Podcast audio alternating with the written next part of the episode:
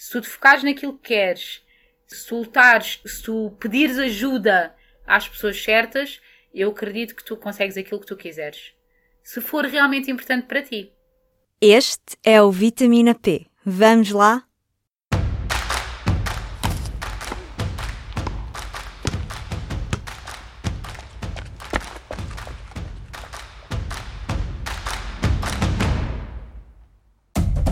Viva! Bem-vindo ao Vitamina P, o podcast de nutrição e desporto do público. Eu sou a Carla Pequenino e este é o nosso episódio especial de verão.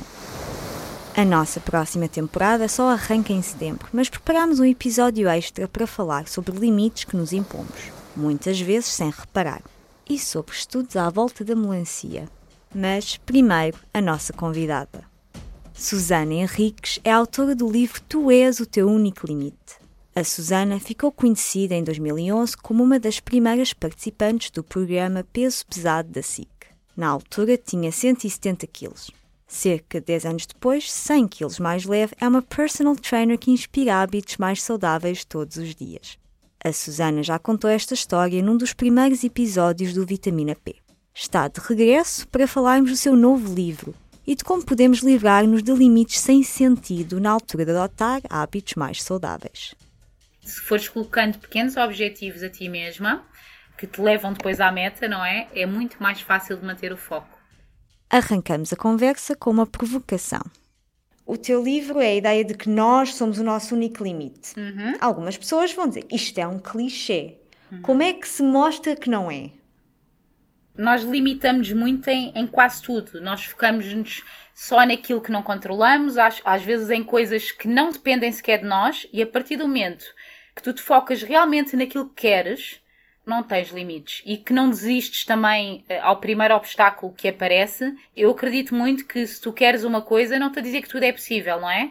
Mas estou a dizer que nós limitamos muito uh, uh, em muitas das coisas que nós fazemos e em muitos dos objetivos, e por isso é que acabamos por desistir, porque achamos que se calhar que é demasiado difícil ou que não é possível alcançar. Eu acho que quando tu queres muito uma coisa, tu arranjas estratégias, tu rodeias das pessoas certas, tu procuras pessoas que já conseguiram alcançar aquilo que tu queres e tentas perceber, é fazer um bocadinho de modelagem, tentas perceber o que é que elas fizeram para lá chegar e eu tenho a certeza que rodeada das pessoas certas, absolutamente focada naquilo que queres e não desistindo ao primeiro obstáculo que aparece, que isso para mim é pôr limites, é aparece um obstáculo e eu não, não, não, isto é muito difícil, vou desistir. Bem, se for assim, claro que isto é um clichê, mas para mim não é não é? Porque se tu não, se tu te focares naquilo que queres, se tu lutares, se tu pedires ajuda às pessoas certas, eu acredito que tu consegues aquilo que tu quiseres. Se for realmente importante para ti. O livro da Susana é mais do que frases feitas. Além de dizer às pessoas o que fazer, o livro mostra como é que a Susana se livrou dos seus próprios limites. Eu tentei fazer várias dietas ao longo dos, do, do, dos anos, não é? Portanto, eu, eu, isto só para contextualizar um bocadinho, eh, eu comecei a engordar aos 16 anos depois de uma depressão que teve origem na morte da minha mãe, que foi o, o acontecimento até hoje mais, mais desafiante que eu vivi, e comecei a refugiar-me na comida. Portanto, a comida passou a ser o meu, o meu refúgio e sofri de compulsão uh, e de, de uma depressão durante vários anos e eh, sempre que eu tentava fazer uma dieta acabava por desistir, porque não estava realmente focada naquilo que estava a fazer, porque não acreditava em mim e porque começava a fazer contas. Imagina, eu chegava a perder 2 quilos no mês e pesava cento e muitos quilos, né? Começava a fazer contas e a questionar-me quando é que ia ficar bem. Uh, e depois pensava, ok, nunca na vida, então porquê é que não me estou a esforçar? E acabava sempre por baixar os braços e por desistir, porque estava focada não nos pequenos passos do caminho, mas na meta que eu via lá muito longe. E quando tu vês algo lá muito longe, pensas para ti, pá, isto, isto é muito difícil, falta muito para lá chegar, e é muito mais fácil tu baixares os braços e desistir. Enquanto fores colocando pequenos objetivos a ti mesma, que te levam depois à meta, não é? É muito mais fácil de manter o foco. É, portanto, o meu problema era esse. Eu, eu só me focava no, no horizonte e não me focava nos pequenos passos do caminho. Este é um dos maiores conselhos que a Susana deixa no livro. Pensar em pequenos objetivos em vez de grandes objetivos que parecem inalcançáveis. Mas também é preciso deixar as desculpas de lado. ou pensar em como é que se pode fazer algo que parece difícil. Como personal trainer, a Susana ouve muitas desculpas. Tantas!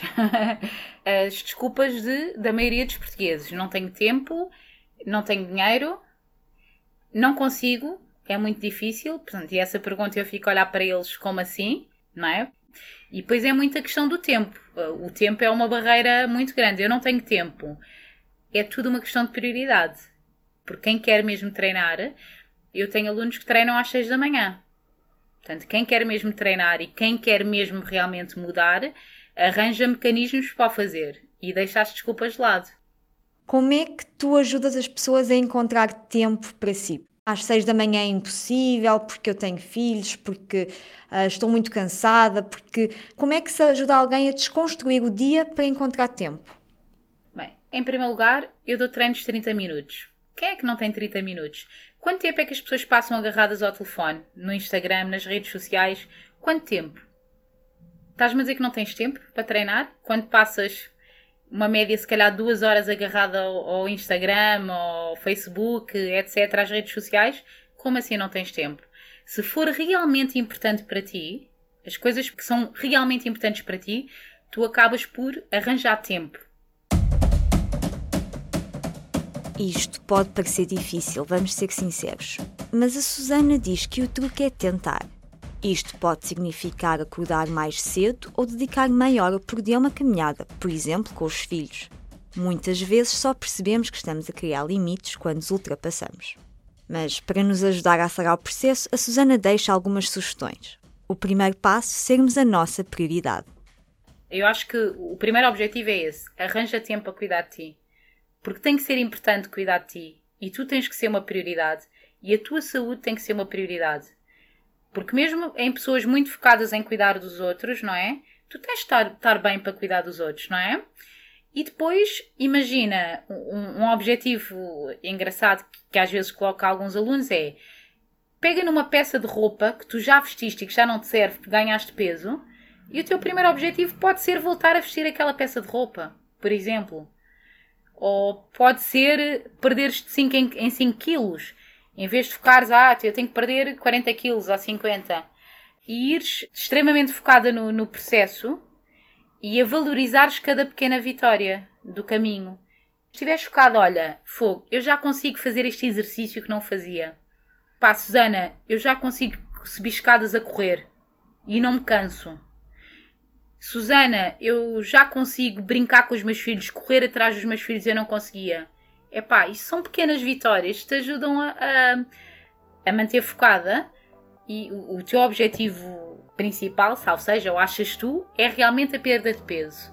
Mas se tu te focares nessas pequenas vitórias que vais tendo ao longo do caminho, é muito mais fácil te manteres focada e de alcançares a meta realmente que está lá mais longe e que tu tanto queres, se for importante para ti. Esta foi a nossa conversa com Susana Henriques, autora do livro Tu és o teu único limite. Há limites que se impunham a vocês mesmos e que conseguiram erradicar? Já sabem. Para comentários e opiniões podem sempre enviar um e-mail para carla.pequenino.publico.pt. Antes de nos despedirmos, vamos desmontar manchetes exageradas. Há um estudo para tudo.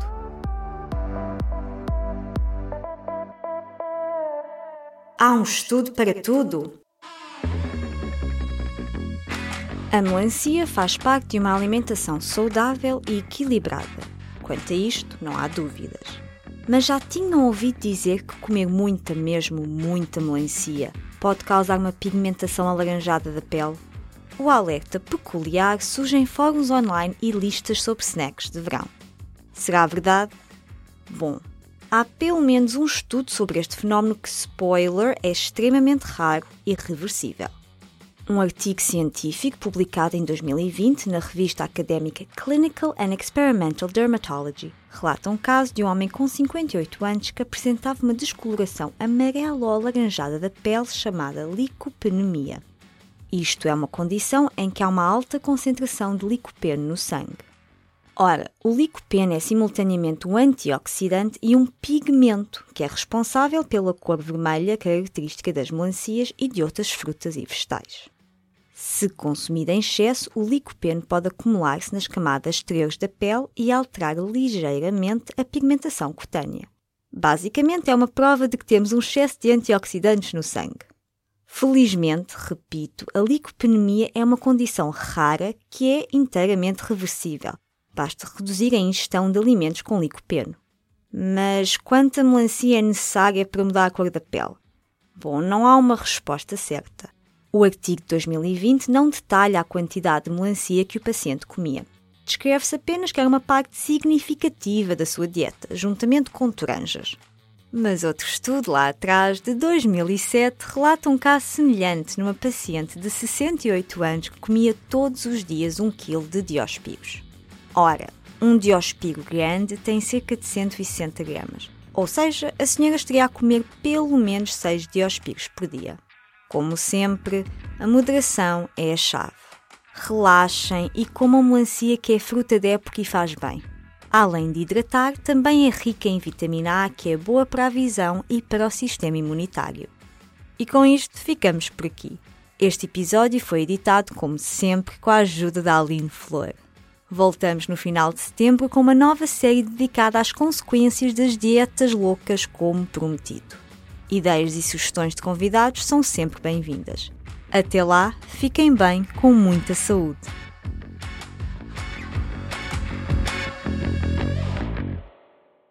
O público fica no ouvido.